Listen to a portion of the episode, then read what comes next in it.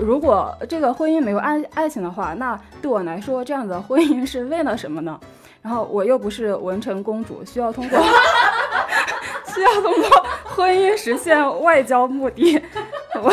我也没有什么家族的产业，需要通过联姻去拯救。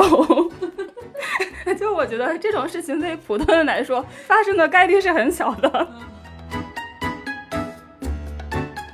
所以婚恋是制度确实现在已经是一个旧时的一个生存品，而在今天其实更不像是生存的必需品，而是一个奢侈品。这不是我说的，这是社会学家弗兰克·福斯滕伯格说的。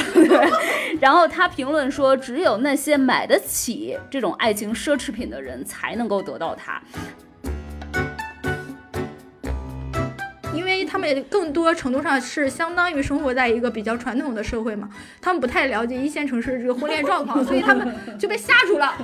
就觉得原来北京是这样的，这些人那么疯狂，然后离婚率那么高，然后所以他们就很很惊恐，然后就不太敢逼了。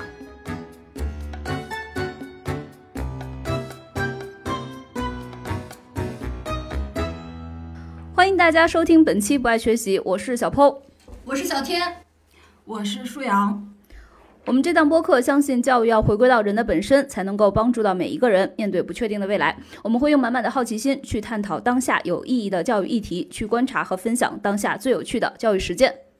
爱情与婚姻是一个亘古不衰的话题。过去几百年来，文学作品总是乐此不疲地去吟诵爱情的纯粹美好与超凡脱俗，似乎我们人类生来就期待着邂逅一场感天动地的爱情，以此来作为自己存在的意义与证明。但如今呢，爱情这个词正在经受着从诞生之日起从未有过的质疑。女性们高呼“搞钱要紧，谈什么恋爱”，网络上流传着“不婚不育保平安”，营销号在鼓吹着要做大女主，远离恋爱脑。爱情在大众的话语里变得不那么重要，且带有欺骗性。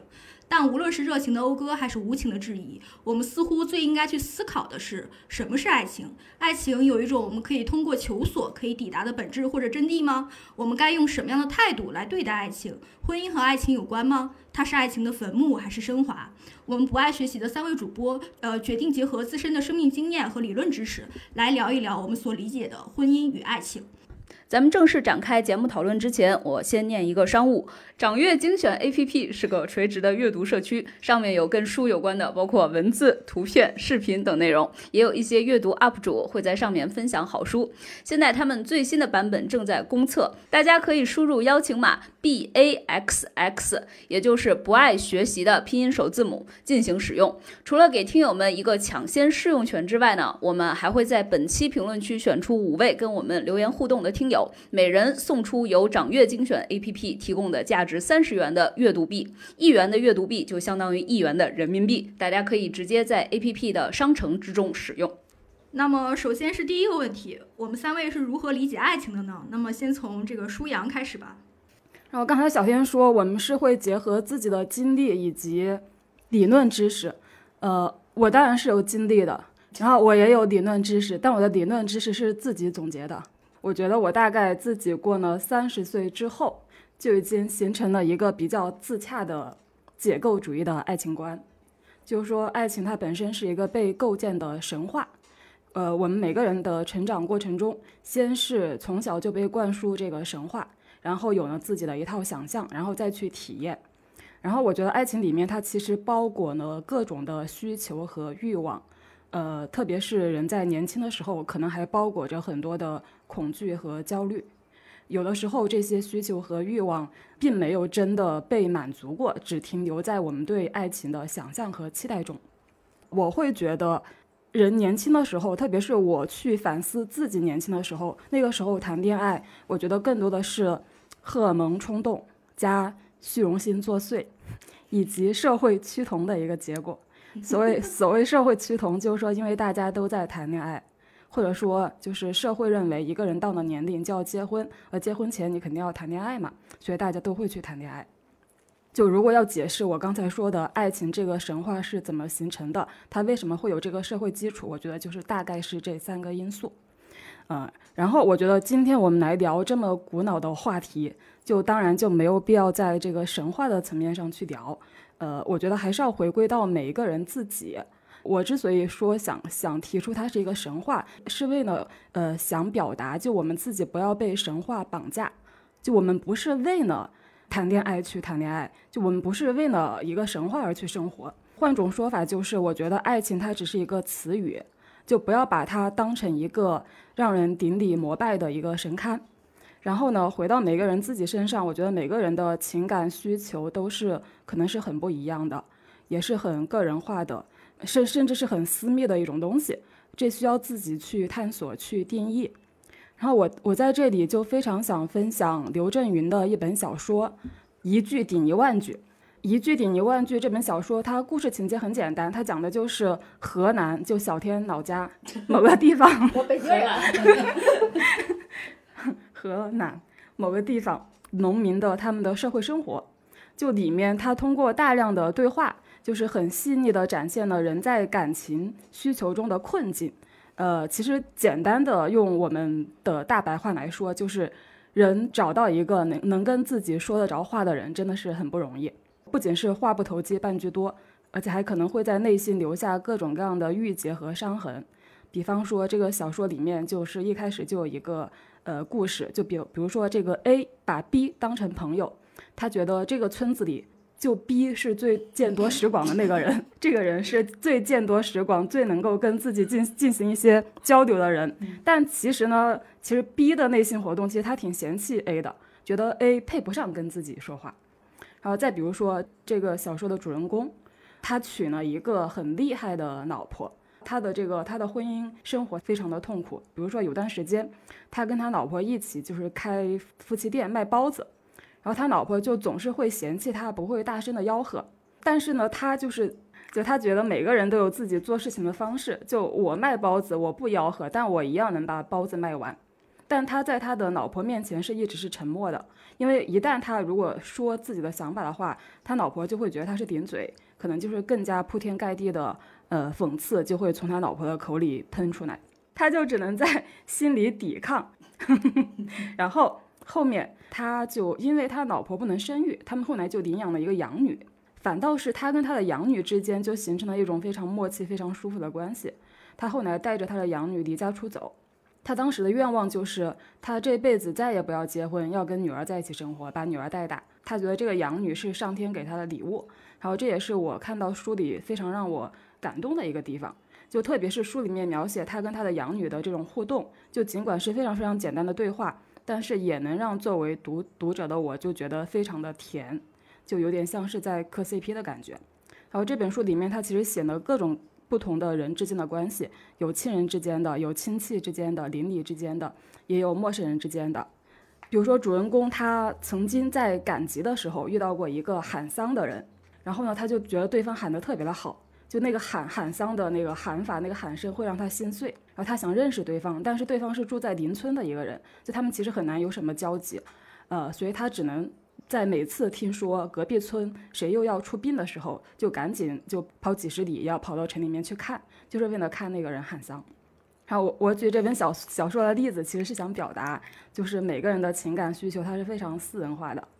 嗯，然后就是我们会会知道爱情它的确是有一些共性的东西。就我记得，我之前看过一本很经典的讲爱情的一本书，呃，可能就是亲密关系吧。它里面有一个公式，就是爱情的条件是亲密加激情加承诺，就三个要素。但是这个公式其实它也没有解释为什么我们一个人会跟 A 发生爱情，但不会跟 B 发生爱情。就这中间的那个驱动力到底是什么？所以我觉得，就是这个公式里面的亲密感也好，激情也好，承诺也好，其实某种意义上都是可以去制造和营造出来的。但是你愿意跟一个人在一起，那个特殊的原因是制造不出来的。所以我会觉得，就爱情回到每个人本身，还是你要去，呃，正视自己的情感需求，嗯。嗯，就是我接到这个题以后，先哐哐哐写了一通，然后写完一通以后呢，这些天我又想着，因为我看到就是他们都开始往上发书名号了，所以我就觉得我也一定要找一点理论背书，所以我就拿起了《亲密关系》这本书，我就看了一下。嗯，其实他有说人们其实是带着人际关系的固有信念去步入亲密关系的，然后这些信念呢是以心理结构的形式出现。然后心理结构叫做什么呢？叫做 schemes，就是图示或者说范式。呃，这些范式呢，能对人际关系的知识进行系统化的归档。更重要的是，能据此提出连贯一致的假设。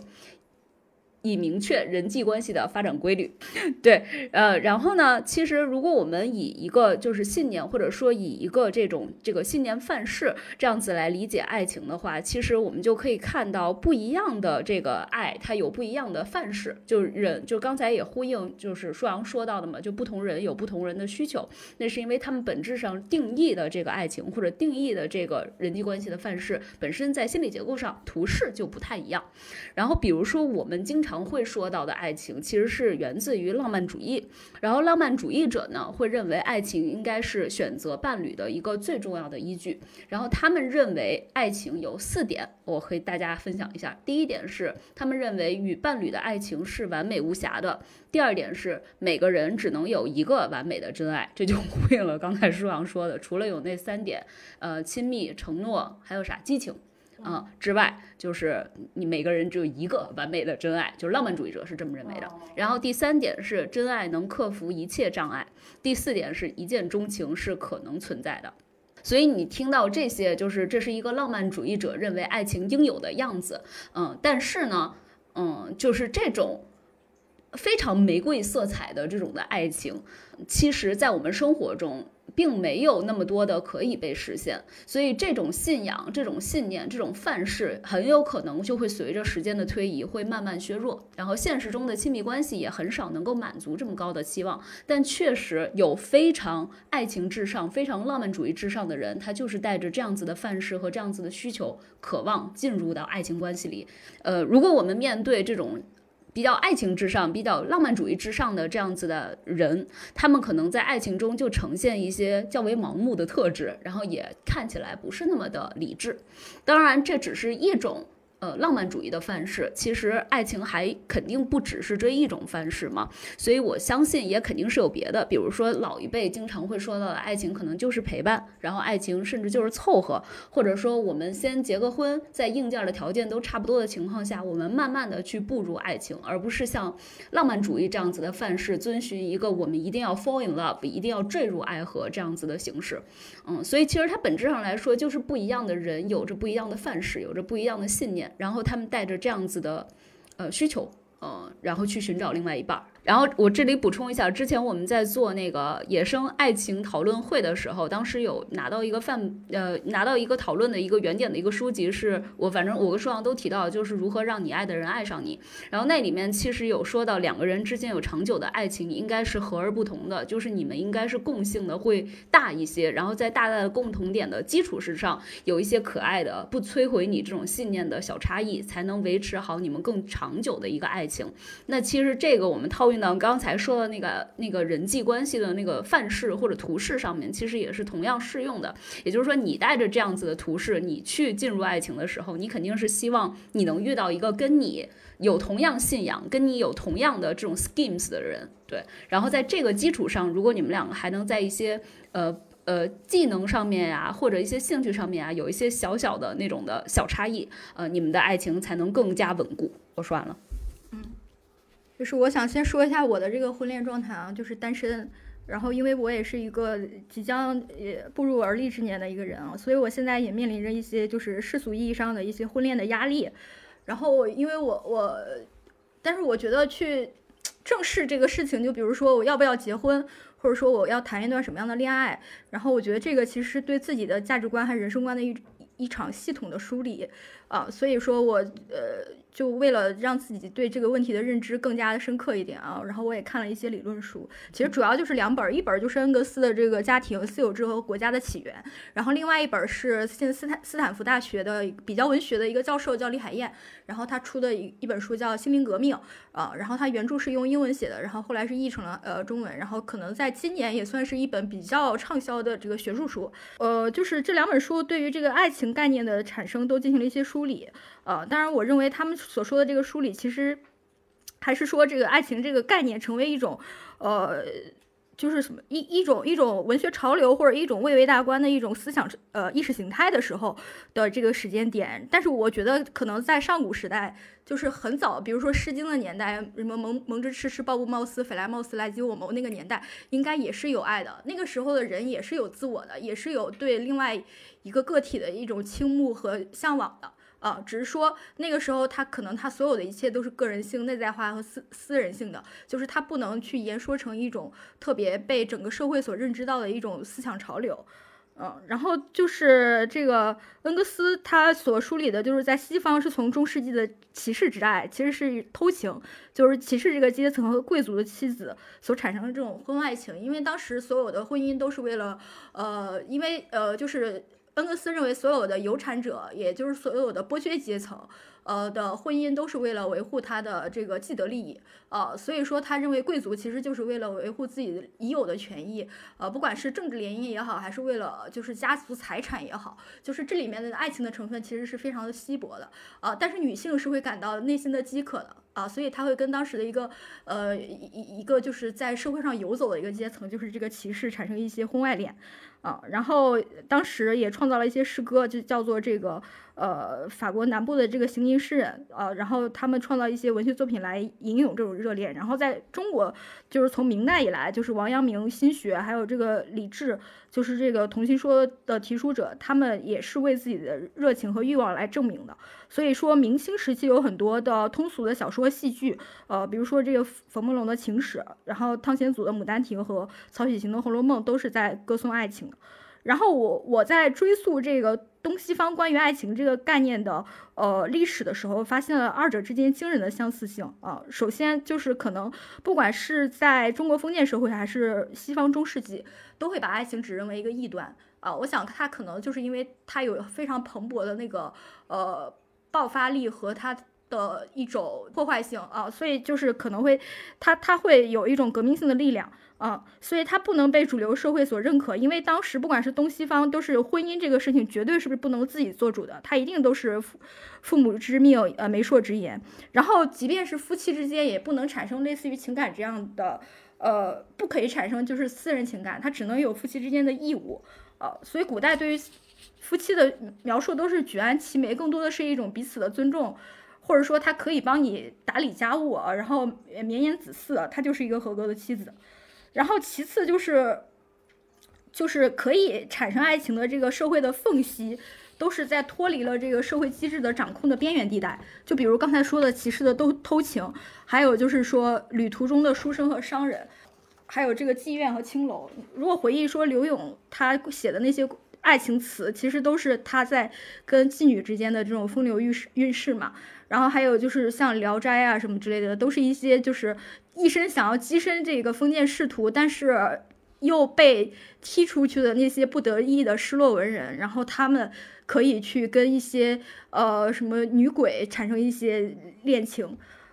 当然，最重要的是，就是爱情这个概念的产生，不论是不论是东方还是西方，其实都源自于现代性自我这个概念的生成。自我的来源这本书的作者在阐释人类的主体性，也就是说，什么叫做现代性自我？呃，就是我们现在所说的这个自我，他认为包含三个方面，一个是内在性，呃，就是你的个体内部拥有一个一个自我这样的观念；第二个是对日常生活的肯定；第三点就是你认为你的道德权利完全掌握在自己的手中。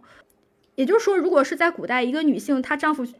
去世了，然后她去殉葬。然后别人会认为她非常符合古代的那种呃呃节烈观，然后认为她是一个很有德性的妇女啊，那完全是按照就是外在的一套礼教。但是她如果有内在自我的这种观念的话，她就会觉得我有我自己生命的价值，我为什么要因为一个人的死我也要死？爱情伴随着自我产生之后，就对人类社会产生了这种摧枯拉朽式的影响。呃，不管是西方和东方，都步入了这个文明阶段。我我们甚至现在可以用这个爱情来是否合法来标注人类社会的现代性进程，就是爱情是不合法的，在它被整个社会所绞杀的时代，我们就我们现在命名为是一个前现代社会。呃，就认为人其实是很大程度上是没有自我的，是很蒙昧的。是浑浑噩噩、行尸走肉的，但是在我们合法可以去爱一个人的时候，不管是在西方文艺复兴的时候，还是中国五四新文化运动的时候，我们都会认为这是现代性的开端。所以说，我是认为是有爱情的，它和自我意志、平等、尊严、荣誉这些概念一样，都是人类文明的产物。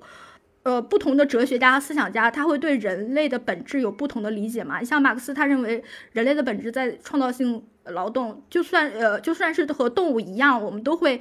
呃，趋利避害，都会去为自己谋求生存的权利。但是动物可能更多的出于一种。本能，但中但人类可以通过对经验的沉淀，呃，然后去诞生思维，这个思维可以促使你去做一些创造性的记忆，所以就会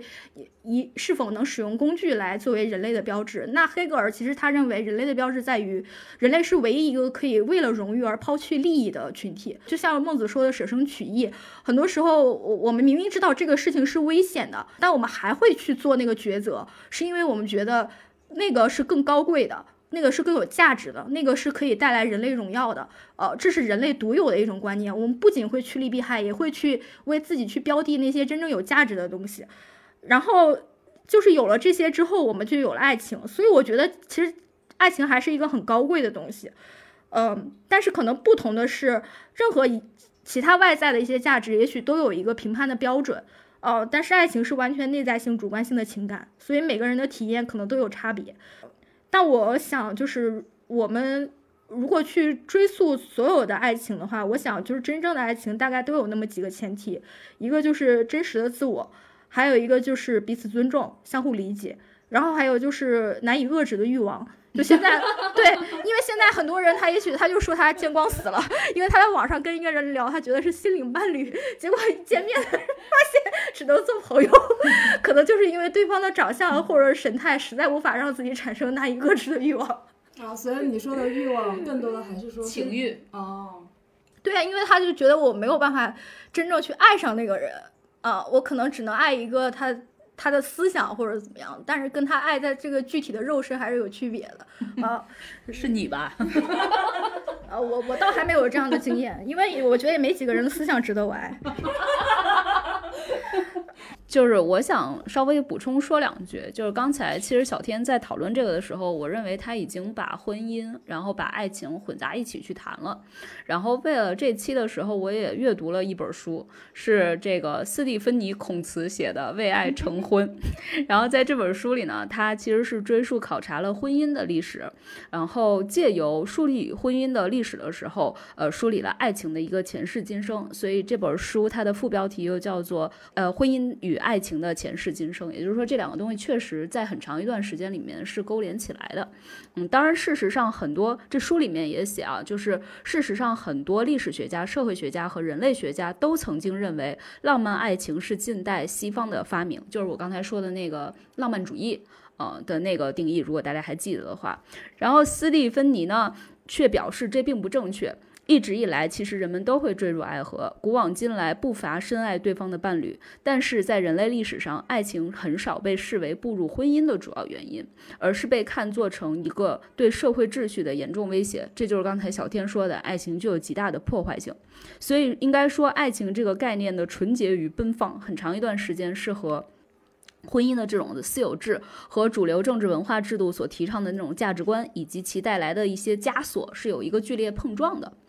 然后应该是在新教改革之后，再加上十四世纪中期黑死病大流行之后，就是农奴制产生了，就是变得越来越松散了。然后十五世纪城镇职业又开始进行了蓬勃的发展，所以夫妻两人作为一个经济单元就变得更加重要。这个时候，爱和婚姻这两个字才开始更多、越来越多的被用在同一个句子里。再到十八世纪之后，市场经济的扩张和启蒙运动的出现，出出现了这个创纪录的深刻改变。所以到十八世纪末的时候，个人对伴侣的选择才取代了包办婚姻，成为了一种社会理想，人们才开始被鼓励为了爱情而结婚。就稍微补充一下。那我们开始第二第二个问题的讨论。你们所期待的爱情是什么样的？你们认为你们经历过真正的爱情吗？那么先从舒阳开始。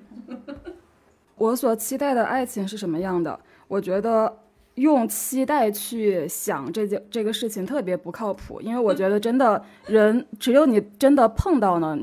就你碰到了一个你觉得对的人，你大概就知道呢自己是一个什么样子的人，然后你需要一个什么样子的人。有有的时候想象真的是可能是一些社会文化的规训规训给你的，嗯，不是你真的就我刚才说的那个你的你个人化的情感需要需要的那个那个人。所以呢，我觉得我自己在有了几段亲密关系之后，就我还是比较清楚，就基本上知道我跟什么样子的人在一起是比较舒服的、比较开心的。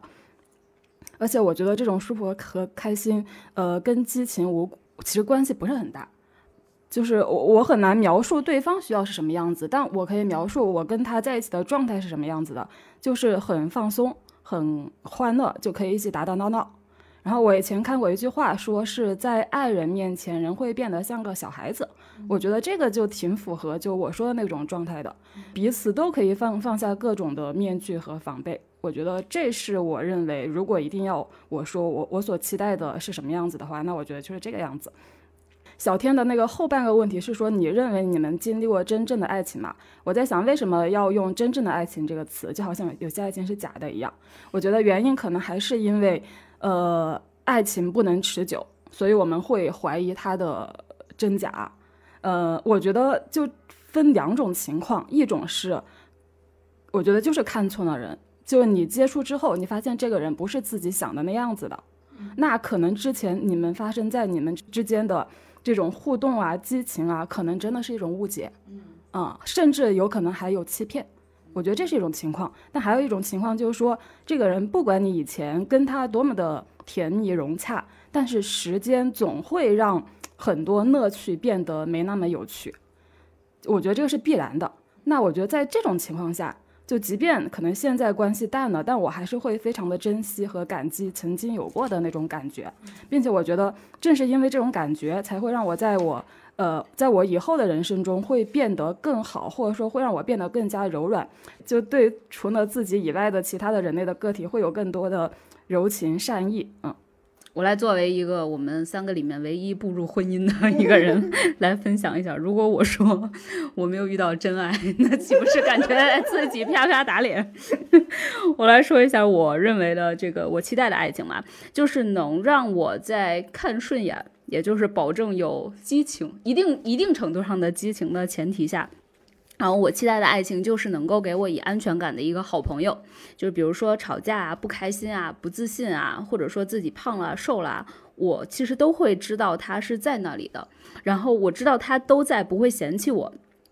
就是一种很大的精神力量。嗯当然反面的话，就是自己就是除了这些不开心的负面的情绪以外，自己有开心的、喜悦的，然后好的东西的时候，也会想要第一时间的和他分享。那其实这就是最好的一个。亲密的朋友，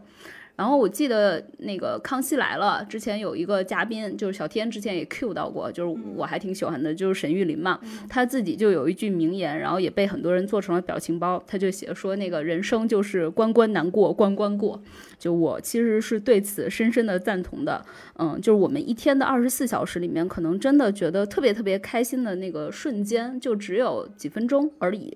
嗯，但是其他的时间，大多数是要么就是平静，要么就是你会感到重大的沮丧或者小的沮丧。然后有一个好的朋友、亲密的朋友在那陪着自己，你知道，不管怎么样他都在。然后开心的时刻就会稍微多一些，然后不开心的那个部分，嗯，自己如果实在是不够成熟，然后会被那种夸张的、极端的、负面的情绪所绑架，然后绷不住了的时候，你心里面也知道对面的那个他就在那里，然后这样子的爱情，我觉得你就会安心很多。然后另外我想说的就是，同样是人和人相处的时候，还是挺不一样的。就比如说有些人，你就真的是能够让你感觉到很舒服，他能够第一时间去响应你，就即使没响应上，他也会比较温柔的告诉你说为什么。我没有刚才第一时间的响应你，他就也不会对你嗤之以鼻，然后和你沟通的时候，整个是一个比较积极、比较支持的那种氛围。那在这些人的身旁环绕，你就是会感觉到舒服。而与此相反的，就是一些，嗯，可能比较负面的人吧，就是他们会以自我为中心，然后经常会，比如说自私，然后会算计感情，或者说他也没到算计，也没有说。真的坏，但是就是很以自我为中心，所以对于这个世界相对来说更横冲直撞一些。然后这种人，你跟他就在一个比较有安全的朋友的距离的时候，其实你也许可以欣赏他那种很锋利的，然后很独特的一个面相，你会。远远的就这么看着他，觉得还挺好的。但如果是你在亲密关系里的话，亲密关系毕竟是一个很近的、很密切的接触。那当你遇到这种人的时候，这种人就是有可能会伤害到你的情感。所以我个人是觉得，有些人确实是不那么适合爱情，就是或者说。也也许啊，就是他可以遇到一个也跟他一样的人，然后他们两个互相伤害，也许吧。就是，但是我觉得我我自己感觉，我遇到这些人的话，我就会，然后我如果又比较渴望爱情的话，我就会躲着点走，我就绝对会克制自己不要爱上他，因为我觉得爱上他是没有好处的。另外，我还想说一点的是，就前几天其实我们在群里面也聊到说。就是嗯某播客主，他其实对爱情，他对男人产生了非常。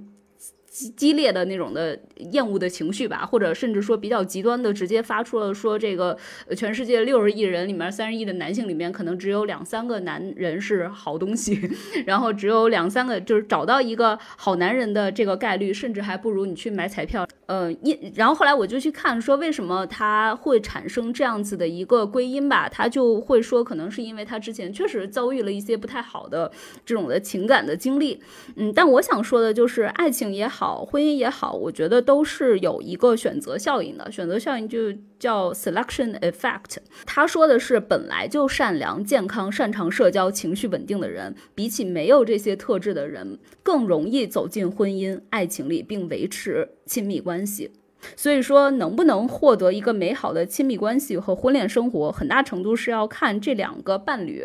就你们两个是不是都对待感情的态度是比较积极的？你就像我们说的那些比较极端的言论的话，其实对于他来说，他已经对爱情的那个信念已经丧失了，或者说他已经把遇到美好关系的这个期待已经降低为几乎为零了。那么对些这这这些人来说，我觉得他就已经对爱情对感情的态度不积极，非常负面了。那么他一定是不愿意在情感上再进行持续的投入的。就是有些人可能他们本身就对这个的期待就已经很低了，然后同时他们还会挑三拣四，然后就觉得说，就我遭遇的不好是多么多么不好，这一定不是我的问题，但我觉得有可能就是你的问题，可能就是因为你不是那个被选择的那个善良、健康、擅长社交、情绪稳定，就是因为你选择了这样子的一个轨迹，所以你在爱情里面可能就越来越会遇到一些比较悲观的、比较悲催的事情吧。就是我还是建议大家可以积极一些，就不光期待爱情，也可以同时真正的就是在抵达这个的路上，你真正的是这样子做的。我说明白了，嗯，你说很明白了，已经刺穿了我的心。嗯，我觉得我也还是经历过一些类似爱情的关系的，嗯，虽然我也不能斩钉截铁的就很有信心的说我经历过真爱啊，然后我觉得我当然期待遇到一份真爱。呃，然后，但是我现在就想着是自己能有承受这份爱的能力啊。就是刚才小鹏说那些，我觉得也非常好。但是我我觉得我还不至于不可救药的，关键在于我我还是有反思的能力的啊。就是其实我扪心自问，我的价值观和人生观是很不坚实的啊，就是经不起质疑，嗯。然后对是经不起质疑的。就比如说我跟一个呃我觉得非常投缘的人在一起，但是我就又会嫌他就是工作能力呃不是很强，然后在世俗评判标准中不够成功。然后所以我也希望自己能成长的更结实一点。又又世俗，然后又清高，就是很自己也不自洽，我觉得就是很很矛盾，给对方也带来很多痛苦。嗯，另外我我还想也不要过分自我，因为在爱情中肯定是会有对对方付出和牺牲的成分的。呃，那还有一点可能也是我现在需要好好学的，就是在我还没有遇到爱情的时候，要好好生活的能力。就之前我是不具备这种能力的，并不是没有单身过，而是单身的每一天都在质疑为什么没有人爱我。呃，就很想找个人依靠，我就觉得生活很残酷，没有办法一个人面对。呃，就最近我在读《心灵革命》这本书嘛，呃，我我我在想，就是为什么我这种状态是怎么造成的？其实我现在想想，很多女生也许她的这个真正独立的时间是很短的。就比如说她成年之后，十八岁之前是不让谈恋爱的嘛，就是在中国的这个模式下。然后十八岁之后，比如说她上个大学呀。可能到二十五六他就结婚了啊，中间可能也就呃六七年、七八年自我成长的这个阶段，这个阶段他可能还有很大程度呃很很长的时间都在谈恋爱，他真正去面对自我的这个时间可能没有我们想的那么长，可能像我这样子就是离家在外的北漂青年，需要去这种经常会面面对这样的呃自我灵魂拷问，就是说我我自己生存的价值究竟是什么？《心灵革命》这本书写到就是二十二十世纪初，就林书，也就是林清南。他把这个小仲马写的《茶花女》，这个也是浪漫主义时期的一个经典文本啊，然后翻译成了中文，引介到中国来啊，由此奠定了一种小说模式和生活模式，就是认定伟大爱情是值得耗尽一生去追求的事业。就是在这种模式中，生活故事不仅再也离离开离不开了浪漫之爱，而且还被纳入到了浪漫之爱的范畴之中，个体身份也完全是在关于爱情这种男女关系中建构出来的。你是谁不重要，你是谁是完全是你是谁的恋人来定义的。那个时代就是脱离了爱情，你都无法去建构自我是什么。尤其对于女性而言，因为从晚清到民国时期，其实女性没有太多参与公共事务的这个空间和权利嘛。然后由此我回忆到自己从小到大看到的所有的影视剧，几乎全部都是爱情故事。然后我在想，我的 价值观可能就是被那么形塑了，就是一个人他必须是爱的主体，如果他没有爱，他无法确定一个人的意义。然后，所以从我十八岁离开家，就是有了恋爱合法性的第一天起，我就迫切的渴望恋爱。然后，呃，就是当然也很快的，就是坠入到了恋爱。然后，当然恋爱中也有成长，但是我现在失恋半年了，我才开始学习怎么建立生活秩序。但现在我已经快三十岁了。但是我相信爱，也相信爱的能量，但我不相信有了爱就一切都能迎刃而解了。其实，在五四的时候，当时建构了一个意识形态，就是你有了爱，你就是全世界的一切困难你都能征服。呃，然后因为当时主要就是反父权嘛，就反包办婚姻，然后去，呃，鼓励呃自由恋爱，就一切的阻碍都是你你家里的那个威严冷冷酷，然后又代表封建礼教的父亲。但是在鲁迅和张爱玲他俩的小说都解构了这个爱的爱的神话。鲁迅的小说就是这个伤逝。我如果我们去读这部小说，会发现现在发生了很多，呃，现在中产阶级或者说一些文艺青年他们的爱情悲剧，还是伤逝这个故事在当代的一个一个演变体。当时最最为先锋的进步女性就是这里的女主角子君，她是一个很典型的五四时期出走的娜拉的形象，就是为了反对父亲的包办婚姻，她离开了她的家庭。然后，而且和她的未婚呃，他的心上人娟生私奔了，嗯，但是他们俩在组建了一个小家庭之后，却非非常吊诡的，其实他们的这个小家庭其实是在复制了这个易卜生的《玩偶之家》的，呃，一个一个一个模板，就是子君她是不工作的啊，她每天在家里操持家务劳动和一日三餐，然后但娟生认为她越来越失去了她独立女性的这个。呃，锐利和思想的敏锐度啊，然后变得越来越面目可憎。然后那个娟生呢，他又在外工作，但是他又这个失业了。失业之后，他又没办法面临就承担他这个小家庭的这个负累。然后他认为其实是婚姻和家庭阻碍了他追求自由的这个进步之路啊。后来他就离开了这个子君，然后就选择了又一次的出逃。然后但子君在失去了爱情之后，很快就去世了啊。就是他没有了爱情，他的生命的价值就很快就。化为乌有。我我讲这个故事其实并不是为了指向一个很就是我们现在很日常所说的一个价值观啊，就是没有钱就不配谈爱啊。我不是这样，我我我是想说，我觉得鲁迅这个小说它有两层的意志，第一层就是我们通常会以爱之名遮蔽一些依依附和从属的关系。呃，也就是说，我我我认为我是自由的去选择进入一个婚恋关系，但其实这个婚恋只要有有有另外一个人，有两个人，他们之间就可以因为权力的不对等而发而发生一些控制与被控制的这种关系。然后第二点就是，呃，爱情虽然是排他的、私密的，是二者之间的一个呃一个结合，但是人是社会性的，就是个人。就是首先是要在社会系统中找到自洽的位置，这样二者之间的爱情才能够有机的发展。所以如果说要问我理想中的爱情的话，我想就是和一个志同道合合的人一起投身我们认可的事业。想的太多了。然后我还可以跟对这个人产生难以遏制的欲望。然后，然后，当然，因为我是异性恋啊，我是一个庸俗的异性恋，所以我还这个人还必须是个异性。就是也许说出来觉得很简单，但是其实这个爱情在现实生活中就很难去达成。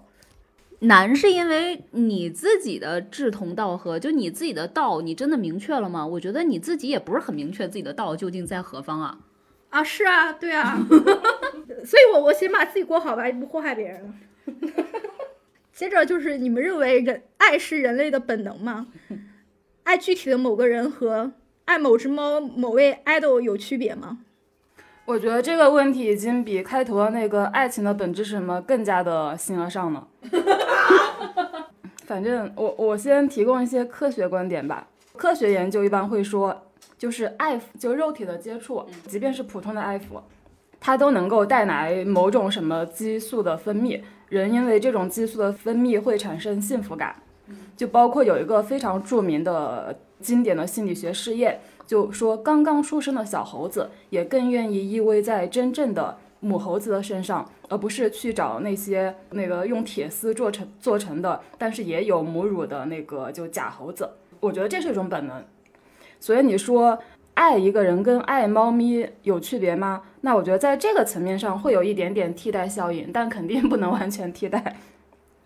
然后我觉得这一点就是还提醒我们一件事情，就我觉得很值得强调，就是说人为什么会在分手的时候特别痛苦？这种痛苦很大一部分原因来自切断肉体接触后的那个戒断效应。嗯，就说因为你身体里的那个幸福激素突然就降低了，所以你真的那段时间会非常非常痛苦。就是失恋期间的人，如果意识到这一点，就其实我的痛苦很大程度上只是一种生理现象，那我觉得可能也更容易走出来。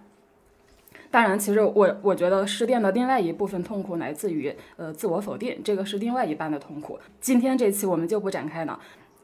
然后。爱思想，我觉得这不是一回事吧？反反正我不太理解小天为什么会提出这个问题。我猜啊，就是小天问这个问题，是不是可能想问，就是爱这种情感是不是可以，可能它是超越某某个具体的人的？就比方说，有的人会说自己很博爱，我觉得吧，就是爱具体的一个人的这种爱跟博爱，它应该是互相成就的。因为如果你缺乏对人类的这种全面的整体的理解及同情，你要去爱一个人的话，可能这种爱也是很难持续的。因为其实，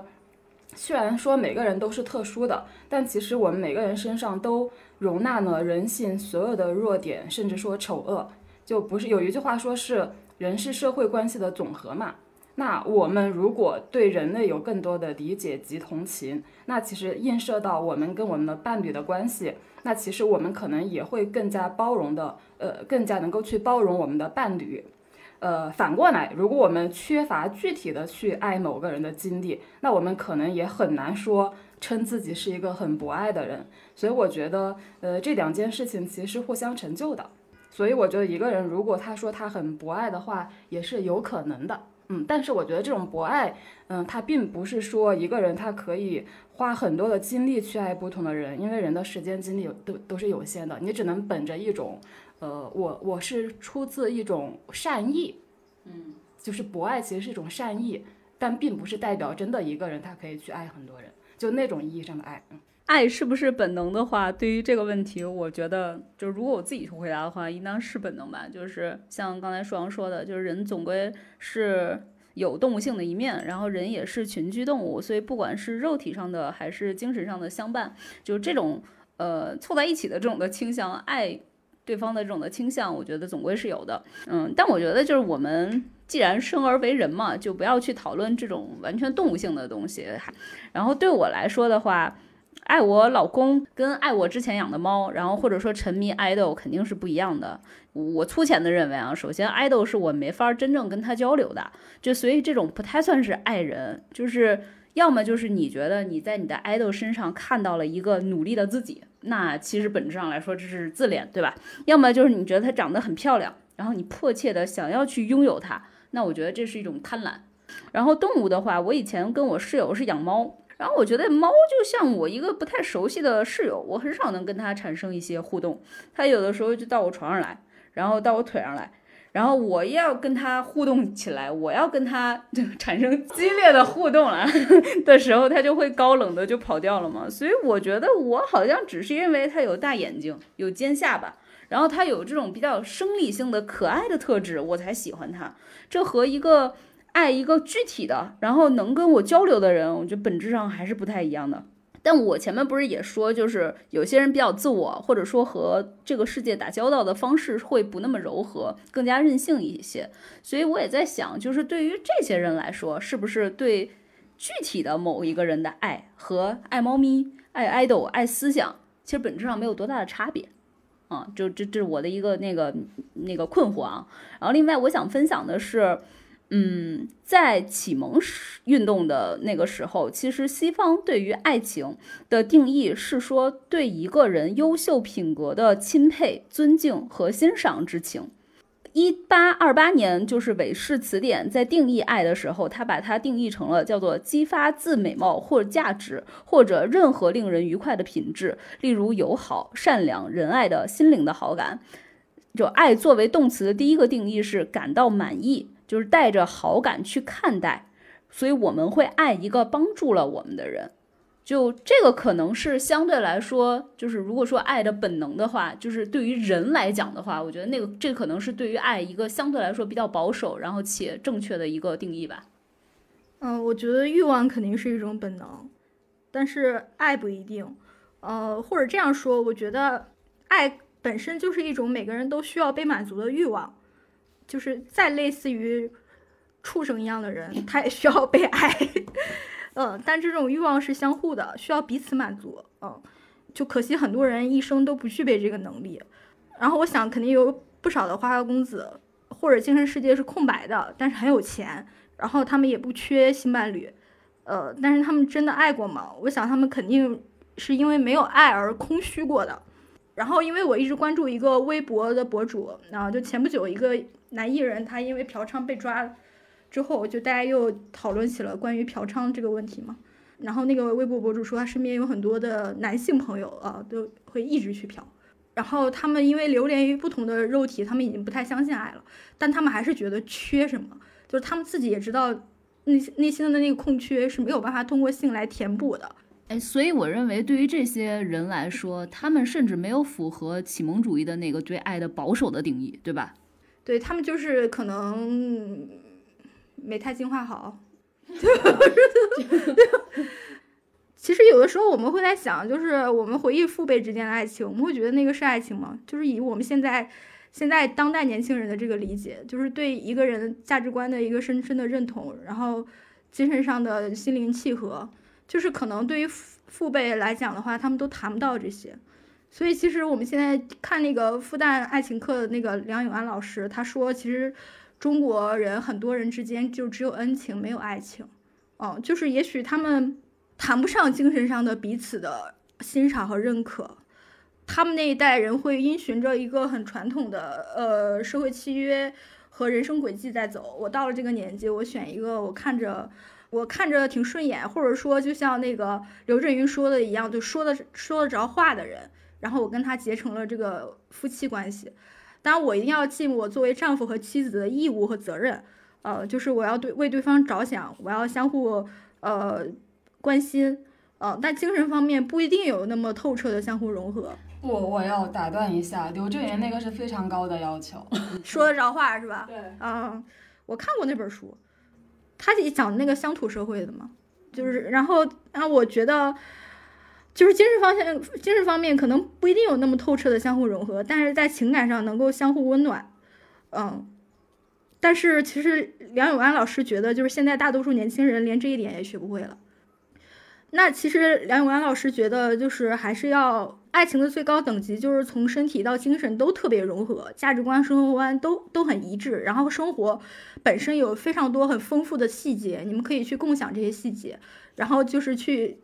体体会这个生活这种呃波澜不惊，然后又这个层峦叠嶂的那种美感。然后，但是他认为。这种爱情其实是很难达到的，是需要在一个很广大的精神人口的这个国家里面才能够去实现的。但是我们国家的精神人口太少了，相遇的概率也太小了。然后，当然我身边很多朋友他们就觉得爱爱豆就够了。然后我觉得爱豆其实是可以提供这个性和情感上的陪伴的。性，因为很大程度上是靠脑补。嗯啊，就比如说这个爱豆的一个眼神，我就可以脑补出。一个小甜宠剧啊，但我其实，在想，就是真实世界里的爱侣之间，他们亲密无间的那种肌肤感和安顿感，以及两个人看待世界、安放自我的那种观念的融合和完整性，我不知道爱豆能能不能提供，因为我觉得可能还是一个人的自导自演。呃，但是我我觉得这也有可能是我的偏见啊，我无法做出这个判断，因为现在科技发展到可以产生虚拟爱人。未来技术可以，呃，就会怎么样去形塑爱情的形态还未可知，所以我就觉得把这个问题交给科技或者说是偶像文化研究学者吧，啊，我觉得让他们来回答这个。其实我觉得，就刚才小天一直在说灵魂伴侣，灵魂伴侣，就这个契合性，我觉得我还是相对来说比较质疑的。你说灵魂伴侣，你们俩聊的得是多？百分之百的契合，你们才叫灵魂伴侣呢？我觉得很多时候并不是这样的，就可能你们的大概的一个价值观是趋同的，然后在这个基础上，肯定对于很多事情的判断是不一致的。然后我自己在 婚姻里面，在亲密关系里面的经验是，你在这个基础上，你们俩如果想要长期的去维系感情的话，其实是。对于有一些你知道，其实两个人会有差异的看法的地方，你会妥协，然后或者说你就知道你去不碰它，然后你们俩尽量还是在一个大的面儿上去沟通，十足十的你们俩一直保持同频的这种的灵魂的契合，我觉得我是很质疑的，我觉得这个不可能达到的，因为灵魂伴侣这个事情你没法衡量啊，你觉得到什么程度算很灵魂伴侣呢？对啊，就人心隔肚皮嘛。反反正以我的经验啊，任何一个人，我就算曾经跟他觉得我们俩再融洽、再契合，也有某个时刻我会觉得这个人怎么这样？嗯嗯，我觉得任何人身上，任何两个人身上都会发生这样的事情。那是不是发生这样的事情就觉得我跟这个人就不是灵魂伴侣？嗯。然后我还想补充，就是我刚才听小天说了那么多对爱豆的爱呀什么的，对思想的爱呀，呃，我有点理解他说的那个爱。他说的那个爱是有点类似于精神之爱，有点像柏拉图那种那种东西。嗯，就是我说的刚才那个启蒙主义时期的那个。对我理解的那种精神之爱，它其实是给人带来一种爽感。嗯，就可能那种爽感还有一种很高级的那种感觉。但是呢，我会我会想说，不管是一种思想也好，或者说是 idol 也好，其实呢，这种爽感也都是。一个文化消费时代的一个副产品，嗯，你也只是被塑造的，你那个爽感都是被塑造的。是，确实，我可以理解，就是小天之所以问这个问题，应当，就是因为在消费社会有很多这种让你满意，就刚才不是我说爱作为动词的第一个定义是让你感到满意嘛，就是让你感到满意，让你感到爽，这个东西是可以通过一套机制给制造出来的，所以小天才会去质疑说那。我脱离说这个机制给我制造出来的幻象，有什么东西是真正的爱情的那个样子？我觉得就是你喜欢一个 idol，跟你现实中跟一个人相处，这还是两种非常截然不同的精神体验。那我们接下来所要去 啊回应的一个问题就 是，我们想要探讨一下，我们是如何看待婚姻制度的？我们觉得婚姻必须要和爱情有关吗？嗯那么我们先来让这个有着非常成熟的价值观的舒养来回答一下。我觉得我谈不上有很成熟的价值观，我觉得只是我的价值观比较自洽而已。嗯，就是我没有那么多纠结。然后呃，如何看待婚姻制度？呃，首先我觉得婚姻和爱情其实是可以分开的。嗯，然后呢，我觉得一个人在他结婚的时候，他知道自己结婚要的是什么就可以了。既然我刚才说爱情其实就是一个词而已嘛，那婚姻其实也你可以理解它理解成它也是一张纸而已嘛。就比方说，我知道有一些女性可能比我年纪更大一点，我觉得比我年纪更小的人可能这这样的人不会太多，但是可能比我年纪大一些的一些女性，她们就是特别喜欢孩子，那她可能很早就是会早早的就找一个人结婚生子。然后放在现在来说，我觉得我观察到的非常多的人，特别是就不是生活在一线城市的，呃，他年龄大呢，不结婚的话，他时时刻刻会受到呃一些压力的。就我觉得那样的话，其实找个人结婚也挺好的。就很多人可能就是家里催婚催烦了，就找一个人结婚了。然后呢，可能婚后也不算太幸福，但是你要想想，他如果不结婚的话，他可能更不幸福，因为他会时时刻刻被人指点。会被视为异类，这种精神压力会更大，这都是从很实际的层面去说的，嗯，然后呃，我还会想说，就我觉得我们跟伴侣的关系，就即便结了婚，也只是我们生活的一个部分，甚至是随着时间的推移，这个比例会变得越来越小。呃，其实我从小见过的，就我的长辈啊，就有很多夫妻关系，其实就是有一点点像形同陌路吧。就彼此住在一个屋檐下，但是好像没有太多的交流。但但是呢，我觉得这也没什么，就是我们不需要用一些世俗的标准去评价一个人过得好还是不好。我在想，一个天天在外面打麻将不着家的妻子，她就一定过得不开心吗？我觉得不一定。我觉得，我觉得她可能过得比那种天天在家待着、天天盼盼着丈夫回家的那种妻子更开心一点啊。嗯，反正反正我从我的长辈的那一辈人的婚姻关系看到的就是，大部分都是就是很平淡的，或者说普普普通通的生活。就包括我的一些同龄人，他们也结婚了。然后我我能够感觉到，就我的有些已已婚的朋友，他们也不是非常喜欢回家，但这并不代表他跟他的另一半就怎么怎么样了，而是我觉得生活本来就是这样的，有很多的内容。然后我觉得一对夫妻他不可能说过了十年二十年还是那么的如胶似漆，啊嗯，所以我觉得都是非常的正常的。好，甚至说如果说你有新的生活、新的选择呢，我觉得离婚也是一件非常好的事情。大家一说到离婚，说到一段关系的结结束，就会觉得这是一件不好的事情。我觉得，嗯，你想想，两个人他都决定离婚了，肯定他们有新的生活要去奔赴呢，这就是一件很好的事情啊。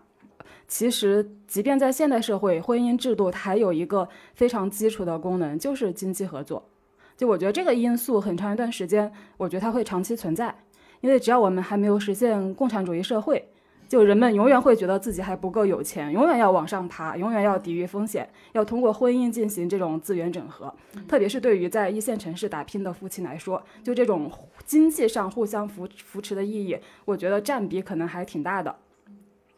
呃呃，然后呢，就可能我会在，嗯，就是非一线城市，可能是我老家就那种四五线城市看到的，就是就是女孩子干得好不如嫁得好，这也是仍然是非常非常根深蒂固的观念。你找一个家庭，就意味着你的后半生、你的经济状况呀，会是一个什么样的水平呢？所以我觉得这个也是非常长的时间内都会存在的一种情况，不管我们多么的宣扬。自由的或者独立自主的观念，我觉得很长一段时间，婚姻的经济功能还是会存在的。婚姻还有一个非常重要的功能，就延续后代嘛。就很多人必须要结婚，因为他们想要孩子。当然，这里我想提到就是未婚妈妈这这一个群体，呃，就我说的未婚妈妈这个群体是指那些她纯粹希望把孩子生下来的未婚女性，不是指那些有人供养的小三。呃，我要澄清一下。然后我觉得这样一群女性，她其实是她们大多数人都是非常勇敢、有担当的。我觉得如果社会能够给他们更多的支持就更好。不不管说是制度上的优待，还是那个文化和观念上的包容。然后回到我个人。来说，就是说，因为小天问的下半个问题是我们觉得婚姻必须要和爱情有关吗？就我自己是不排斥没有爱情的婚姻的，但是，但是，但是我在想，如果如果这个婚姻没有爱爱情的话，那对我来说，这样的婚姻是为了什么呢？然后我又不是文成公主，需要通过 需要通过婚姻实现外交目的，我我也没有什么家族的产业。需要通过联姻去拯救，就我觉得这种事情对普通人来说发生的概率是很小的。然后我反思了一下，我觉得我除了可能我能够为某些异性提供一些情感价值，我真的没有什么价值可以和资源是可以提供的，可以被整合的，以及以及我也是一个就是。就经济上很很很强调独立的一个女性嘛，我不想觊觎别人的财产，也不想别人觊觎我的财产，所以我能想到的唯一一种情况就是我不是因为爱情而进入婚姻，就可能突然有一天我觉我觉得生活太无聊，想生个孩子玩，然后我可能去选择一位经济实力尚可，然后也不会让我像就是那个一一句顶一万句里那个痛苦的主人公那样。就跟他老婆生活在一起很痛苦的那种痛苦的一个人组成一个家庭，这是我能想到的唯一一种，就是我不因为爱情，但是也愿意走入家庭的情况。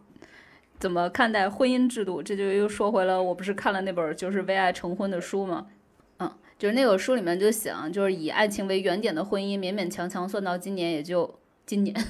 算到今年也就二百多年。然后千百年来，其实婚姻从根本上说就是与爱情无关的，它承担了今天。呃，市场和政府所做的大部分工作，组织了货物和人力的生产以及分配，他建立了政治、经济和军事的同盟。嗯，所以这这么重要的制度，确实反过来讲，也不可能仅仅以爱情这种相对来说很长时间大家都认为不太理智的、比较有毁灭性的这种的东西作为基础。然后在读这个《为爱成婚》这本书的时候，我看到里面有讲说，在过去有四样东西在阻止人们能够在婚姻之外建构有意义的生活。我分享一下这四重障碍。第一重障碍是人们认为男女之间存在着巨大的先天差异，其中一个差异就是女性没有性欲望，没有性欲。然后这种观念呢，在二十世纪二十年代的时候就瓦解了。这时候的人们抛弃了各种男女各司其职的观念，强调性生活满足感对女人和男人是同样重要的。所以第一重阻碍已经破破除了。第二层抑制爱情革命的这个颠覆性的一个潜力因素呢是。亲属、邻居、雇主以及政府控制的人们的个人行为，并且惩罚那些违规者的能力，嗯，应该是在。呃，上世纪五十年代那会儿吧，就是在美国，其实有一个黄金婚姻的年代，就是基本上如果女的如果没有在那个时候呃进入到婚姻的话，其实，在社会意义上来讲，大家都会觉得你是老处女，你是非常就是掉价的，就所以确实这个呃，就是整个的这个社会对于个人行为的这种违规者，他其实会实现一种就是呃惩罚。的机制在里面的，然后这些个体和机构的这些影响力呢，去又被这个城市化，因为城市化是允许个人生活会存在更多的匿名性，嗯，所以那些乡村社会也好，或者说一些比较近的这种的纵马社会。能够提供的那种制约性就被这种匿名性，呃，给取代了。然后以及国有企业、银行和其他个人机构的发展，也更关注到了人们的学历和资产，而并不是婚姻状态和姓氏。所以说，第二点的这种前置因素也被破除了。然后第三点呢，防止爱情革命削弱婚姻的社会核心地位的因素是。不可靠的节育手段和对非婚生育的严厉惩罚的结合，然后这点呢，在二十世纪六十年代，因为节育手段变得越来越足够和可靠，以至于对怀孕的恐惧不再束缚女性的性生活。二十世纪七十年代的时候，改革者也废除了非婚生育的法律分类。第三点的因素也已经被破除了。第四点，最后的因素是女性在法律和经济上对男性的依赖。嗯，比如说，呃，应当是在上世纪。六十年代那会儿吧，嗯，就是一个女性，其实她是没有办法独立去申请信用卡的。她在婚内，她只能以她的老公的这个名义去申请信用卡。就像这样子的一些女性，在法律和经济上的这种的呃被迫性的对男性的依赖，也在二十世纪七十年代和八十年代，随着女权主义的这个胜利，呃，就是赢得了女性赢得了法律上的自主权利，在经济上也有了巨大的进步。呃，与就是与此同时呢。呃，这个省时省力的一些消费品，比如说电动洗衣机呀，让女性实现家务自由的各种消费品的兴起，嗯，它也出现了。然后还有什么洗碗机啊，乱七八糟的，这也减轻了男性对于女性操持家务上的依赖。也就是说，男性和女性在男性不在家务事务上对女性有重度的依赖，然后女性在法律和经济层面也对男性的那个依赖被消除了。所以说，第四层的这个阻碍，呃，这个呃，人们在婚。婚姻之外建构有意义的生活的这个因素也被破除了，所以婚恋制度确实现在已经是一个旧时的一个生存品，而在今天。其实更不像是生存的必需品，而是一个奢侈品。这不是我说的，这是社会学家弗兰克·福斯滕伯格说的。然后他评论说，只有那些买得起这种爱情奢侈品的人才能够得到它。同居或者单亲家庭已经成为了建立家庭的实惠之选。这可能也呼应了那个舒阳说的，就是在今天社会还能够存在的一个原因，还是因为就是我们没有实现这个共产主义，我们没有实现全民均富，所以它一定在经济。程度上是有一个呃建构，或者说它可以平衡，然后呃去 leverage，就是去撬动更多的这种资源的。对我个人是认为啊，既然不是必需品，而是奢侈品，那其实我我觉得就是应当去尊重个人选择嘛。我们肯定不是说非得要进入婚姻，老实说，反过来，我还认为如果有些人。是认为结婚现在这个情况可以达成某些非爱情的目标，也未尝不可。比如说，我就有周围的朋友，一个是 gay，一个是 les，然后他们两个要结婚，因为为什么？他这样子有了结婚了以后，他们就可以呃方便买房，然后还可以方便跟家人交代。那我觉得这种也挺好的，对吧？就大家会开玩笑说，现在鼓励生，因为那个呃人口的那结构问题嘛，所以鼓励大家结婚，鼓励大家生育。那我觉得其实也是可以，就是对未婚妈妈有更多的就是制度和这个社会上的包容的啊，因为他们就是在生育嘛，他们还一个人养孩子。嗯嗯，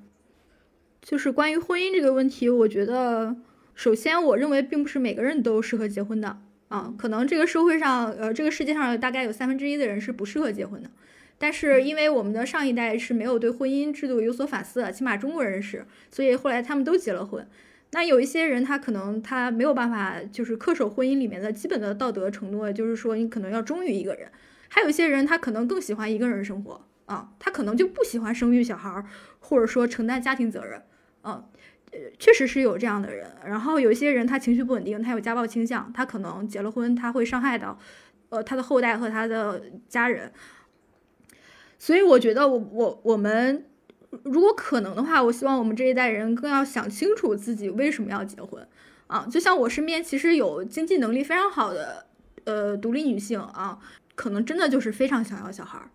然后她很喜欢小孩儿，然后她可能就是恨不得就是说她结婚就是为了借精生子，嗯啊，但是目前因为可能我我国的法律只支持婚内生子吧。啊，只有只支持婚内生子，然后提供一个社会法律保护保障系统。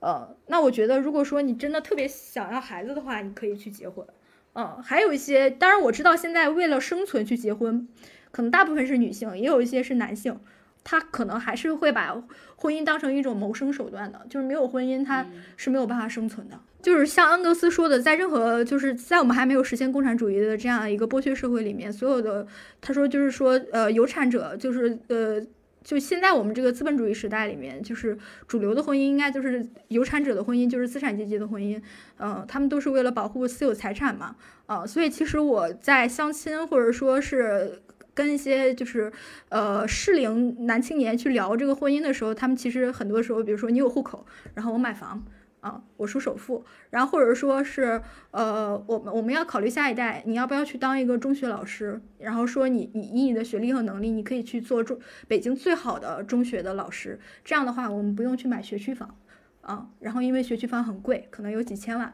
然后但是我们可能就只有买一个小几百万的小房子，然后这样的话你可以解决孩子的入学问题。我首先我对生育下一代也没有太大的兴趣，接着就是我没有看到这样的生活有什么那样的有什么意思，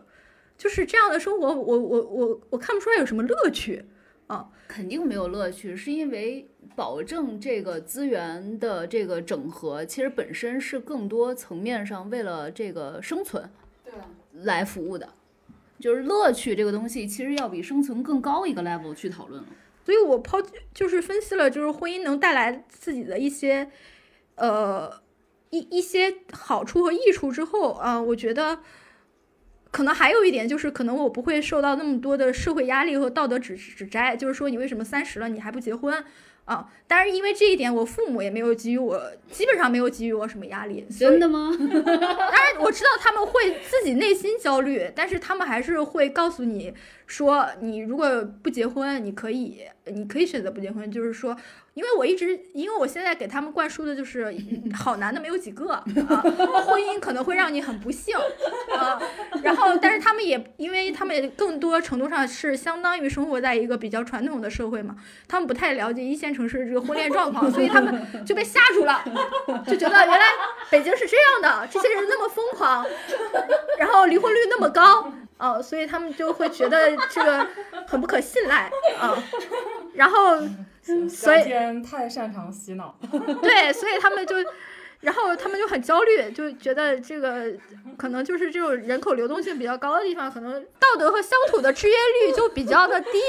然后所以他们就很很惊恐，然后就不太敢逼了。然后所以其实我我我分析完之后，我觉得就是结婚的理由可能也就是我我想跟一个我爱的人安顿下来啊，就是这是一个唯一的理由。嗯。那我们刚才其实也在很大程度上，这个怎么说呢？就让大家认清楚婚姻制度的真相啊。然后，其实我最近因为在看恩格斯的这个家庭私有制和国家的起源啊，然后恩格斯其实在想到随着这个私有制的就被废除，然后实现人呃人人人共产的这种大同社会之后，婚姻也会随之解体啊。因为他认为就是在有产者看来，婚姻就是为了保护自己的私有财产嘛。啊，那可能我们整个人类世界会变成一个，呃，和睦的社群。然后，所以说，如果婚姻制度终将解体，那我们该如何想象人类的未来组织形式呢？我刚才想了一下，婚姻制度它其实，它至少有两个层面吧，一个是法律层面。我对婚姻法不是很了解，但是我印象中，我国的婚姻法也是保护婚前财产的，所以我觉得婚姻并不会，并不会明确。嗯嗯，就就可能是你婚前需要有一道手续，就是说明确我哪些是婚前财产。就我觉得，其实婚姻制度对一个呃想要经济尽量独立，或者说我不想因为结一次婚就损失财产的人来说，其实也是有保护的啊。就所以，其实从这个层面上来看，我觉得其实现行的婚姻制度其实对我们并不是什么，我我们并不需要去反对它。嗯，一个是法律层面的，还有一种其实就是社会意义上的。嗯，一个一个人跟另外一个人结了婚，然后大家就会觉得他们俩是一个共同体。那现在我会觉得后面这种意义、这种作用，好像比前面那种作用更大更大呢。对。嗯，就比如说前前几天看到说李湘离婚的那个新闻嘛，就反正大家都说他当初跟那个他对结婚，就其实。就也只是利益上的一些呃合作，包括可能很多公众人物他会觉得我结了婚其实是我的一个公众形象的一种打造吧，就是嗯，那其实我觉得啊，我我我还想说，就除除了它的法律意义和文化意义之外，其实我觉得真正的那个婚姻作为一种说人类社交的或者社会活动的组织形式，我觉得它一直都是。解体的，就我刚才说嘛，就是我从小就观察我的呃长辈们他们的婚姻生活，可能我是夫妻，但是可能我妻子就天天在外跟我的姐妹们在一起玩，我的丈夫也天天在外跟我的兄弟们一起去打牌啊什么的。嗯，所以我觉得社会生活本身就是这种就是各种关系，人类的自由的组织就是非常繁荣和蓬勃的，就是并没有说婚姻限制了什么。说如果要想象人类未来的组织形式，那我觉得我们去观察现在就可以呢，可以观察我们身边的就已经结了婚的朋友，他们的一种生活状态是什么样子的。对我其实还是挺赞同的，就是去想未来的这个组织形式。我觉得先想一想现在我们的婚姻不能 cover 的地方是什么，对吧？就是婚姻制度不用解体，我认为也有一个东西叫做无可奈何的生命的逝去，就是分离。然后，因为我姥爷去世很长一段时间，就只有我姥姥一个人生活嘛。然后我妈妈会把我姥姥接到距离我们家比较近的一个地方住，然后她也会经常去看姥姥。但其他的时间，就是因为我妈那会儿还是要上班的嘛，所以在其他的时间，我姥姥我也会观察她在那个小区里面就认识了一些其他的一些老太太啊啥的，就是然后就那种陪伴，其实还是很需要的。然后拿我姥姥为例子的话，就她这还算是有儿有女，然后且都挺愿意照顾她的情况。那如果未来走入婚姻，选择生育的人越来越少，我觉得肯定会更小的一些社群，无论是自发组织的也好，还是说一些呃商务化的那种的，就商业服务性质的那种的机构，比如说现在什么燕园啊什么的，就这些肯定都会会增加。然后另外就是我们说终将解体嘛，就是如果真是要解体，我我我其实也是比较同意，就是舒阳说的，它应当是一个文化意义上的那种前置被解体了，对吧？就否则的话，其实现在婚姻。就你有什么好反对的呢？对吧？人家就愿意想要这个契约，人家就想要这么一张纸。咱咱首先这个这个婚有就就婚姻走入进去以后，这个财产什么的都是很明确的，大家的权利和义务也是相对来说比较对等的。然后我们又是包办婚姻，又是违法的，对吧？所以就是婚姻这件事情本身，你也不用真的就把它给置之死地。嗯，但如果说文化意义上这个东西解体。那在它这个解体之前，总归还是有一个过程的。那么在这个过程中，现在对已婚夫妇的这些最为有效的一些社会经济上的一些支持体系，比如说带薪育儿的这个休假，然后弹性的工作时间，高质量的育儿服务，然后以及在西方社会非常多的，就是在关系陷入麻烦的时候，你们有一个就是那种 marriage consultant，就是那个婚恋咨询，这种心理上的提供一些安慰和这个救治，那是不是也可以一样？的有力的去支持一些未婚的人士，就是让他们的生活也可以更轻松呢。就是如果说这个制度真的要瓦解，那这个可能就是下一步这个我们社会要努力的一个方向。当然，我们我们说这个婚姻制度终将解体，这个可能就是恩格斯的一个预言啊，因为他就是如果伴随着私有制解体的话，那也不是说我们有生之年能够看到的。呃，也不知道能过多少代人能看到的事，所以我我们更期待的，或者说更想的，就是说他的这个文化约束力，或者他每个人就是每个中国人到了三十岁，或者或者不管多少岁吧，就必须要结婚的这种意识形态，我们希望他能够解体，就是他不会再约束到每一个人。好，这期播客我们就先聊到这儿。听友们，如果还想再追问一些问题，可以在评论区留言，或者关注我们的微信号“不爱学习 Pod P O D” 那个 Pod，加入我们的听友群，更多的讨论在我们的听友群里。再见，拜拜。